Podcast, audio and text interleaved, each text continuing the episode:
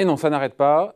Les taux d'intérêt continuent de flamber un peu partout dans le monde. On est à 3,30 sur euh, la dette américaine euh, à 10 ans. On est à 4%, plus inquiétant sur la dette italienne et plus de 2%. On est à 2,25%, juste en dessous des 2,30% sur la dette française euh, à 10 ans. Bonjour Marie. Bonjour David, bonjour à tous. Marie Viseau, euh, chef du service éco euh, au, Figaro. On est au plus haut depuis 2014 sur cette dette française.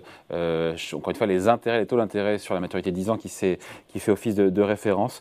Pourquoi cette flambée? C'est toujours, encore une fois, l'inflation qui est derrière, sans compter qu'on a eu, c'est vrai, on l'a commenté ici, et j'imagine aussi dans le Figaro, le message plus agressif de la BCE il y a quelques jours. Oui, effectivement, David, bah, vous avez tout dit, hein, l'inflation, le message un peu plus pushy, agressif de la BCE. Euh, qui prévient qu'il va augmenter ses taux. Hein. Tous les ingrédients sont là pour euh, bah, que les obligations d'État euh, progressent. Hein. Vous avez rappelé les chiffres. depuis le début de l'année, on passe de, de 0% à, à, près de plus de 2. Euh, les hausses de taux, bah, ça pèse lourd, hein, car ça, ça, se met progressivement à la dette émise ou réémise sur le pays. Donc, ça y est, on y est, ça flambe, on n'y croyait pas il y a encore quelques semaines, euh, on en parle euh, avec vous progressivement et voilà, on y est, on y est, euh, on arrive à un, niveau qui, mérite qu'on se pose de vraies questions maintenant. Ouais, et c'est vrai qu'il faut le rappeler, début juillet, la BCE ne sera plus là derrière pour acheter des obligations de l'État français, italien ou, ou allemand ou espagnol. Et on se dit que tout ça met la pression dès maintenant, parce que c'est après-demain, tout ça met la pression, encore une fois, sur ces dettes euh, souveraines. Dans pas mal de pays, on a le 4% euh, en Italie, sur le 10 ans italien, ça commence à coûter très cher. Alors c'est vrai, on a, tenu, on a maintenu, euh, enfin la BCE a maintenu les taux artificiellement bas hein, pendant des mois, il fallait traverser la crise, tout ceci était, était archi justifié, et maintenant le robinet va, va se, sans se fermer, va revenir euh, un petit peu euh, à la normale et donc euh, remettre les pays dans des situations aussi pareilles qu'on pourrait considérer être à la normale entre guillemets. Et évidemment, les pays qui ont les dettes les plus élevées vont se retrouver avec une, pression supplémentaire. Vous parlez de pression sur les dettes de pas mal de pays de la zone euro. Bon, et puis bah, dans ce contexte, c'est peut dire que la France, avec ses 113% de PIB de dette, elle n'est pas la plus mal placée, mais enfin, elle est loin d'être la mieux placée quand même. Hein. À plus de 2%, quasiment 2,30% sur la dette française à 10 ans. Encore une fois, on était à zéro il n'y a même pas 5 mois. Euh, la charge de la dette, évidemment, va augmenter en France. De combien, on le sait, dès cette année? Alors, On est en euh, milliards d'euros quand même. on est en milliards d'euros. Alors, c'est la Banque de France et le Trésor hein, qui, ont, qui, font des petits calculs. Et chaque hausse de, de 1%, de 100 points de base des taux, entraîne, au bout de 10 ans, une augmentation de la charge de la dette de 1 point de PIB euh, par an et une augmentation de la dette de plus de 5%. Euh, ouais, mais ça fait combien en par rapport à une situation sans alors eh ben après on fait une règle de 3 euh, chaque chaque pour, chaque pourcentage de hausse de taux c'est c'est 40 milliards d'euros donc 200 points je le fais en même temps que je que je vous parle hein, 200 points euh, de base on fait une règle de 3 on arrive à 80 milliards oui. de charges de la dette en plus à 10 ans voilà. Et euh, bon, Mais bah, ça commence dès énorme, cette année. Hein. Ça le, commence le, le montant actuel du budget de la défense, c'est 40 milliards d'euros. Hein. Euh, ça va, ça va se calmer, mais enfin, la, la, dette, on la roule aujourd'hui, donc euh, donc euh, c'est ça qu'on paye à la fois aujourd'hui et dans 10 ans. Dans le programme économique d'Emmanuel Macron, euh, il y a quand même beaucoup de nouvelles dépenses. Il y en a aussi beaucoup, on l'a évoqué hier avec la NUP, qui sont prévues. Avoir une dette française qui se finance à plus de 2%, est-ce que est-ce que ça rend les programmes économiques à la fois d'Emmanuel Macron ou de la NUP et de Jean-Luc Mélenchon, encore une fois, euh, euh périmés, caduques Est-ce que ça déstabilise encore une fois un petit peu les, choses?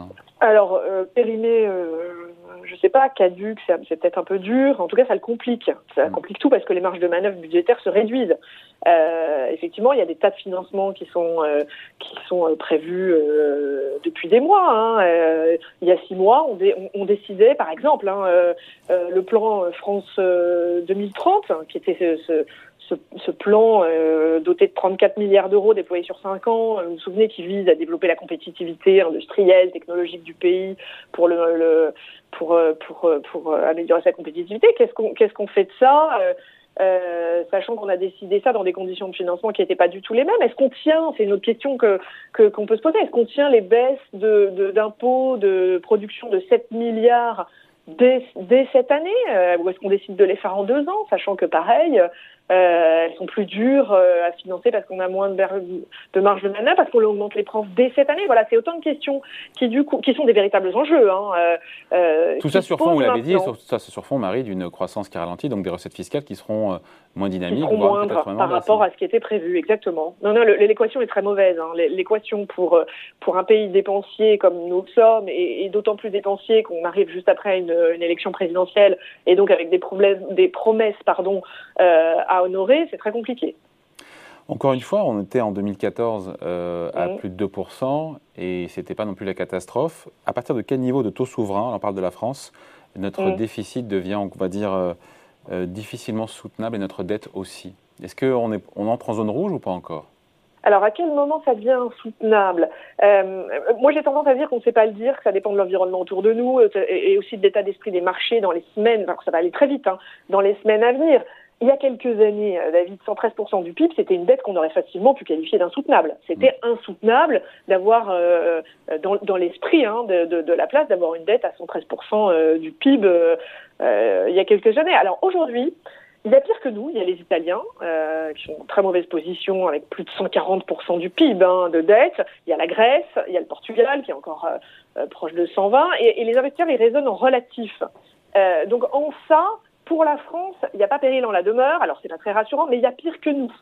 Euh, donc, dans, dans, l'insoutenabilité, ça, c'est pris en compte. Non, moi, ce que je trouve euh, plus préoccupant, c'est que cette dette euh, nous prive d'investissements nécessaires. C'est-à-dire que la dette qu'on lègue à nos enfants, c'est aussi un état de l'économie. Euh, je m'explique. Ce qu'on paie aujourd'hui, c'est la dette, contractée hier euh, par, nos, par nos parents. Alors, on la paye pas avec un chèque, mais parce que ça a grévé les marges de manœuvre financières qui auraient permis à l'État d'investir euh, sur l'avenir. Euh, c'est aujourd'hui euh, le, le, mauvais état de notre système de santé qu'on paye, euh, on s'en est rendu compte avec le Covid et au-delà, c'est-à-dire que toute la désorganisation de l'hôpital, on la paye parce qu'on a on s'est trop endetté hier.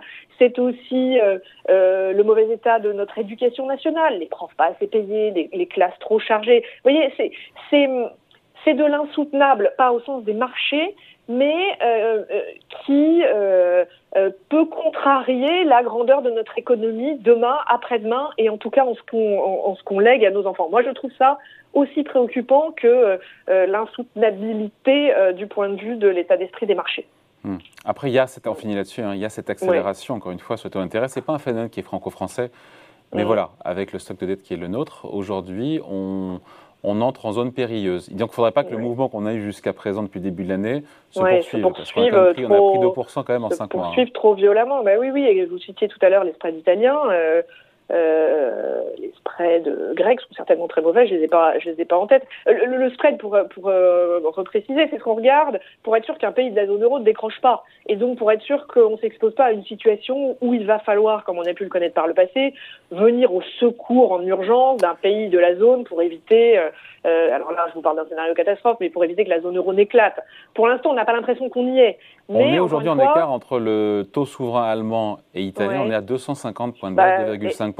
C'est le niveau auquel la BCE est intervenue au début de la crise pandémique. On était à ce niveau-là, mais, l'inflation n'était évidemment pas au niveau où bah, elle est aujourd'hui. Les prochaines semaines vont être décisives, hein, notamment quand la BCE va augmenter ses taux en juillet. Euh, là, ça va être absolument L'heure de vérité, euh, peut-être. décisif. Exactement. On en reparlera. Merci beaucoup. Explication. Avec plaisir. Marie Viso pour le Figaro. Merci Marie. Bonne journée. Salut.